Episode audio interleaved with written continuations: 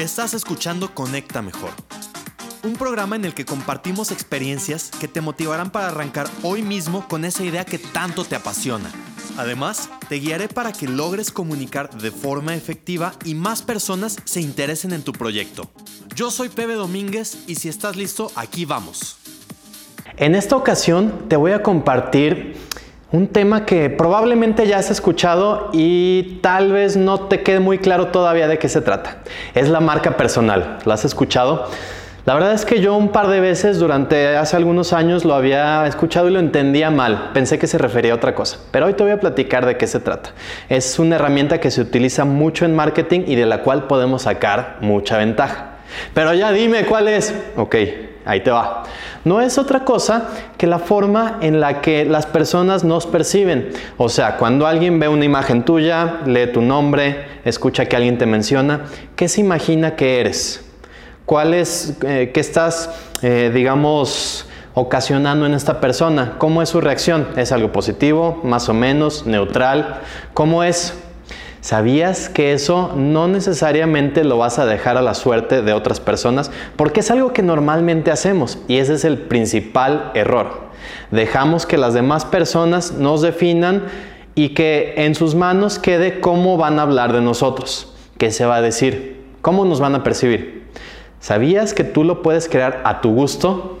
Sí, lo puedes hacer, porque de esta manera tú al momento de que estés planteando tu personalidad como si fueras un producto, tal cual, puedes dedicar un tiempo y decir, a ver, ¿cómo quiero que me perciban? Quiero que cuando me vean se vea alguien dinámico, tal vez, alguien formal, alguien carismático, alguien enérgico, o tal vez alguien más tranquilo, que dé paz. ¿Cómo quieres que te vean? ¿Cuál es esa imagen o esa sensación que deseas reflejar sobre tu público? Lo puedes definir.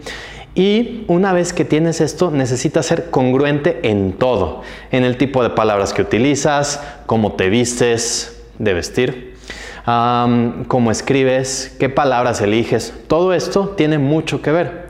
Ahorita que hablaba de vestir, es muy importante que además seas congruente. Ejemplo, imagínate que tú decides que vas a dar consejos o vas a ayudar a las personas con su organización y te presentas con una pinta desaliñada. ¿Qué imagen dejarías sobre las personas? Definitivamente no sería congruente porque estás diciendo yo te voy a ayudar a que seas más organizado y llegas a lo mejor con el almohadazo o llegas con la camisa sin planchar. Eso no da congruencia, no habla de una persona que sea mm, confiable. Y no quiero decir con esto que alguien despeinado, desaliñado sea eh, alguien de quien vayas a desconfiar. Simplemente estoy diciendo que estás presentándote como una persona y te estás reflejando como otra.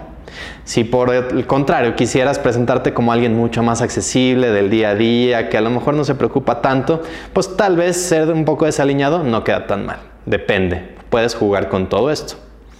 Bueno, pues una vez que ya tienes definido cuál es tu personaje, porque tal cual lo vas a crear como si fuera un personaje, haz de cuenta que estás escribiendo una historia. Ya tienes a tu personaje y dónde lo vas a poner, cómo va a hablar, cómo se va a mover, todo esto, ¿qué sigue? Es igualmente importante que definas a quién le vas a hablar.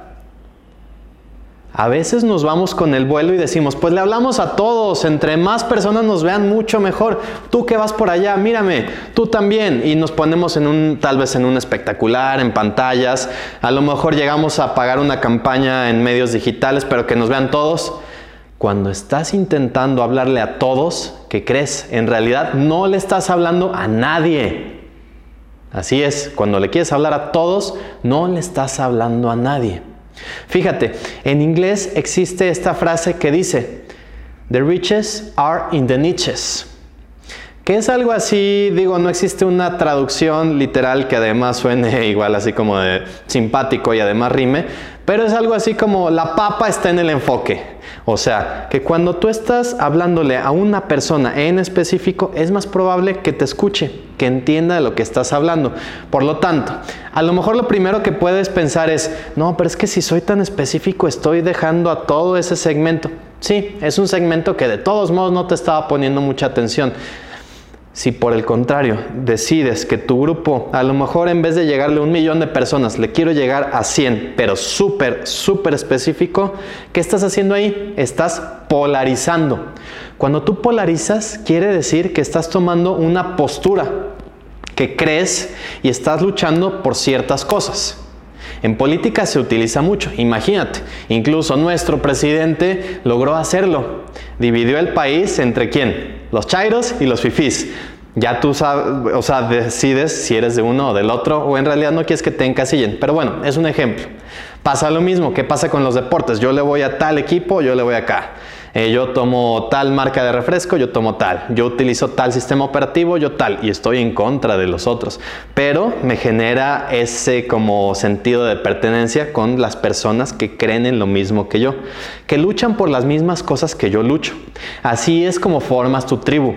Declarando de manera muy objetiva cuáles son tus principios, cuáles son las cosas que tú deseas em, avanzar, hacia dónde vas, ¿Qué es lo que estás promoviendo? Cuando eres así de claro, sí, lo primero que va a pasar es que un montón de personas ya no te van a ver, pero los que sí te están viendo, tienes toda su atención, te van a seguir a donde quiera que vayas. Eres el líder de esa tribu. Así que ponte a pensar, ¿cómo va a ser ese personaje que tú vas a presentar desde hoy? ¿Cómo lo vas a formar y lo vas a presentar a cada uno de tus eventos, en todas tus apariciones, en tu comunicación, en donde sea?